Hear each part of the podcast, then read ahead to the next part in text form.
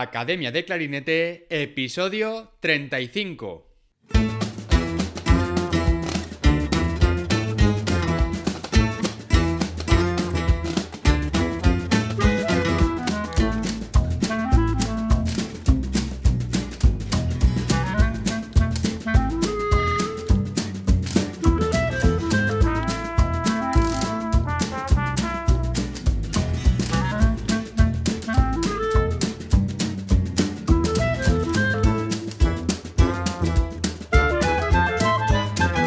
Bienvenidos a Academia de Clarinete, el podcast donde hablamos sobre aprendizaje, comentamos técnicas, consejos, entrevistamos a profesionales y hablamos sobre todo lo relacionado con el clarinete. Antes de nada, como siempre, academiadeclarinete.com, la primera academia de clarinete online para hispanohablantes, donde tienes a tu disposición clases grabadas en vídeo con ejercicios, técnicas, repertorio y todo lo que necesitas para mejorar como clarinetista. Clases nuevas todas las semanas. No te pierdas la sección de masterclasses, donde tendrás la oportunidad de tener acceso a clases magistrales grabadas en vídeo con diferentes clarinetistas. Nuevos profesores irán colaborando regularmente para hacer de esta academia un lugar de referencia y aprendizaje para toda la comunidad de clarinetistas de habla hispana. Échale un vistazo porque esto no ha hecho más que empezar.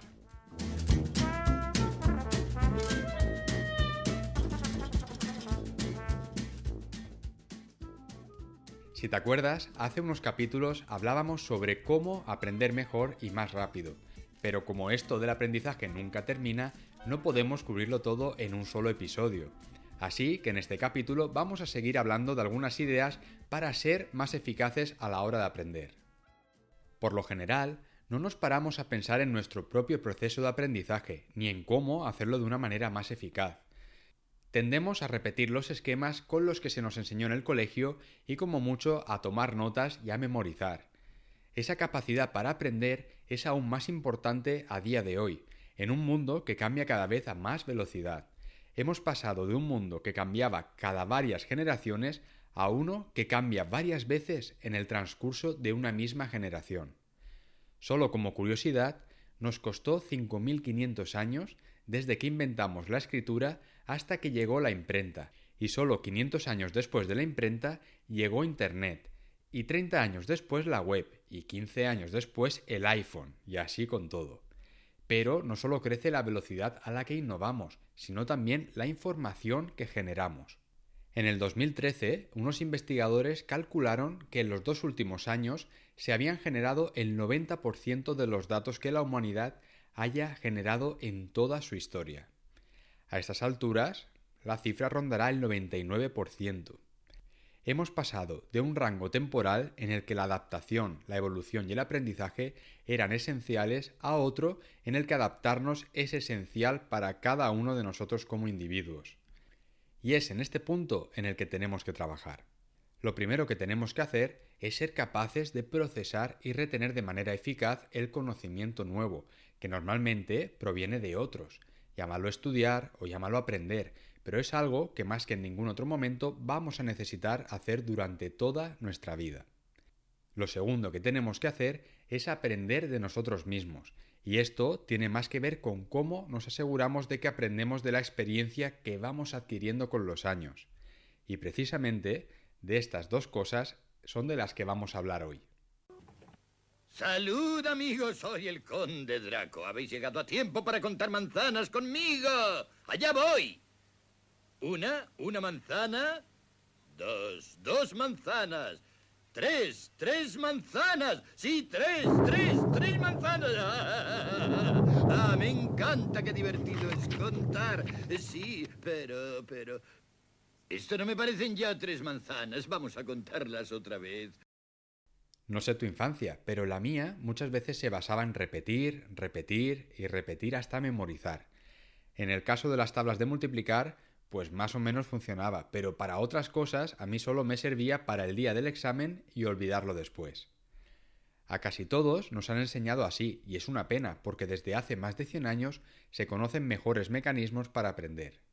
Hermann Ebbinghaus, un filósofo y psicólogo alemán de la segunda mitad del siglo XIX, fue un pionero en el estudio sobre la memoria. De hecho, descubrió dos fenómenos claves, la curva del olvido y el efecto espaciado. Espera, espera, no te me pierdas aún, que ahora lo explico. La curva del olvido muestra cómo retenemos lo que hemos aprendido en el tiempo, es decir, de cuánto nos acordamos con el paso del tiempo. Y descubrió que solo nos acordamos de un 35% del aprendido pasada una hora.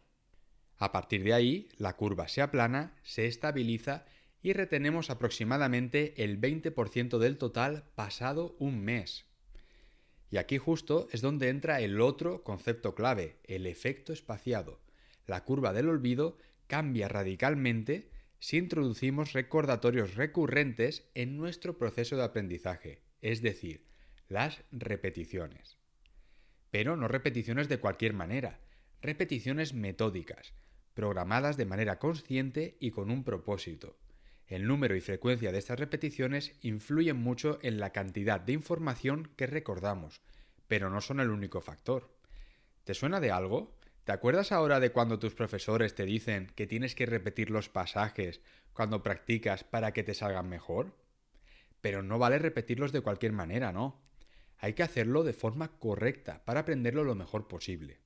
Otra cosa que descubrió este psicólogo es que nuestra capacidad de retención de la información estaba directamente vinculada a la atención y al interés que tengamos en el momento de enfrentarnos al contenido y que eso a su vez tenía mucha relación con la intensidad de las emociones que sintiéramos. ¿No te pasa que aprendes mejor y más rápido aquello que disfrutas haciendo? ¿Nunca te ha pasado que te gusta mucho una obra que estás tocando y te sale mejor y la aprendes en mucho menos tiempo?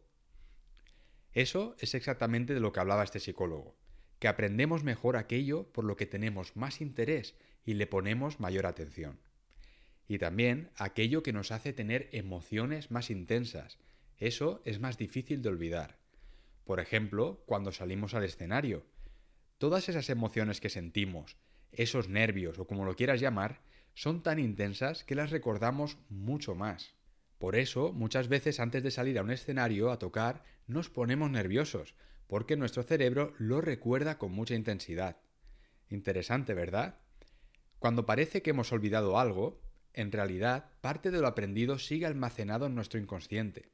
La dificultad del aprendizaje espaciado no está en el esfuerzo que requiere, que es relativamente bajo, sino en que debemos dedicar algo de tiempo a diseñar un sistema y planificar cómo vamos a utilizarlo. Pero ese tiempo, en el fondo, es una inversión. A largo plazo nos va a ahorrar muchos esfuerzos inútiles. Pero vamos a hablar ahora de cómo llevarlo a cabo. Una forma sería planificar muy bien lo que vamos a hacer en cada día de estudio. De esto hablamos en un episodio anterior, donde hablábamos de la organización de la rutina de estudio y práctica musical. Otra forma sería hacer un buen uso de las repeticiones metódicas. ¿A qué me refiero con esto? Pues que cada vez que repitamos un pasaje que no nos sale, debemos hacerlo lo mejor posible, porque cualquier cosa que repitamos muchas veces, si lo hacemos de manera incorrecta, estamos aprendiendo exactamente eso. Por eso es tan importante utilizar el metrónomo y el afinador cuando tocamos. Si practicas fuera de ritmo, estás aprendiendo eso, a que suene desordenado y hayan partes donde los dedos corren. Si no utilizas el afinador y no te das cuenta que esa nota que estás tocando está alta, estás educando a tu oído a tocar siempre esa nota alta. No digo que haya que ser esclavo del metrónomo y el afinador, simplemente que hay que aprender a utilizarlos bien, como todo. Otra forma, que hemos comentado en otros capítulos, es tener conciencia del progreso que se va haciendo, anotar esos pequeños logros, esa velocidad objetivo que hemos conseguido. Esto es muy importante para saber el punto de partida y dónde estamos ahora. Como ves, tampoco es necesario complicarse mucho la vida. Basta con añadir unas pequeñas pautas para tener un mejor control sobre lo que queremos aprender y ser más eficaces. Pero te decía al principio del capítulo que íbamos a hablar de dos cosas. La segunda fuente de conocimiento es tu propia experiencia. Dicen que la experiencia es un grado, que más sabe el diablo por viejo que por diablo, y que la experiencia es la madre de la ciencia. Hay un montón de refranes que en el fondo dicen todos lo mismo, que la experiencia es una de nuestras principales fuentes de aprendizaje.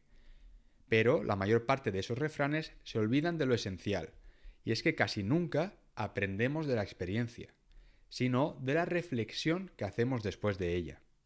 Y es que la experiencia por sí misma no es gran cosa. Hay quien dice tener 10 años de experiencia laboral y lo que tiene en realidad es el mismo año repetido 10 veces. Y eso podría ser bueno en un entorno que cambiaba poco. Las situaciones a las que se enfrentaban tendían a repetirse y eso te permitía actuar de manera casi mecánica, pero esto ya no es así. Por eso, este podría ser un buen momento para añadir una capa de reflexión a nuestras experiencias y asegurarnos de que aprendemos lo máximo de cada una de ellas. Y ahora te quiero hablar de otro concepto más que también tiene mucho que ver con estas ideas. La primera vez que intentamos algo, lo que sea, solemos tener un aprendizaje en bucle simple, el prueba y error de toda la vida. Toco algo, si me sale bien sigo, si fallo lo repito hasta que me salga bien. Y con eso construyo mi aprendizaje. Muy bien, pero esto es como el que tiene el mismo año repetido 10 veces como experiencia. Funciona muy bien en entornos poco cambiantes, como cuando eres un estudiante, donde de lo único que te tienes que preocupar es de aprobar o de sacarte un título. No hay mucho margen para que las cosas sean muy diferentes, pero la vida real es diferente, es más complicado y cambiante, pero a menudo tendemos a quedarnos con el mismo esquema y seguimos haciendo lo mismo una y otra vez, como la pescadilla que se muerde la cola. Nos anclamos en nuestro primer éxito y los fallos que vengan después solemos atribuírselos a factores externos del pasado. De ahí viene ese enemigo de la innovación que es la frase de si siempre se han hecho las cosas así y han funcionado, ¿para qué vamos a cambiar? Un ejemplo es el panorama que estamos viviendo en el sector de la música ahora mismo. Y ya no solo por todo lo que está sucediendo en el 2020, sino por cómo está el mercado desde hace mucho tiempo. El mercado está saturado. No hay plazas para todos, ni trabajo para todos. Cada año hay cientos de nuevos titulados, pero no hay plazas. Oposiciones que salen cada 10 años. Pruebas a orquesta que salen a cuentagotas. ¿Qué opciones nos quedan? De momento, formarte. Cuanto más te formes, más probabilidades tendrás. Es así. Si aprendes de una persona, está bien, pero si aprendes de más personas, tendrás más conocimiento y puntos de vista diferentes que te harán convertirte en un mejor músico, más completo, y que te harán pensar, replantearte y ver las cosas de otra manera. Esto solo puede jugar a tu favor, pero todo va a depender de ti. No va a depender de ningún gobierno, ni de la antigua, actual o próxima ley de educación. Va a depender solo de ti.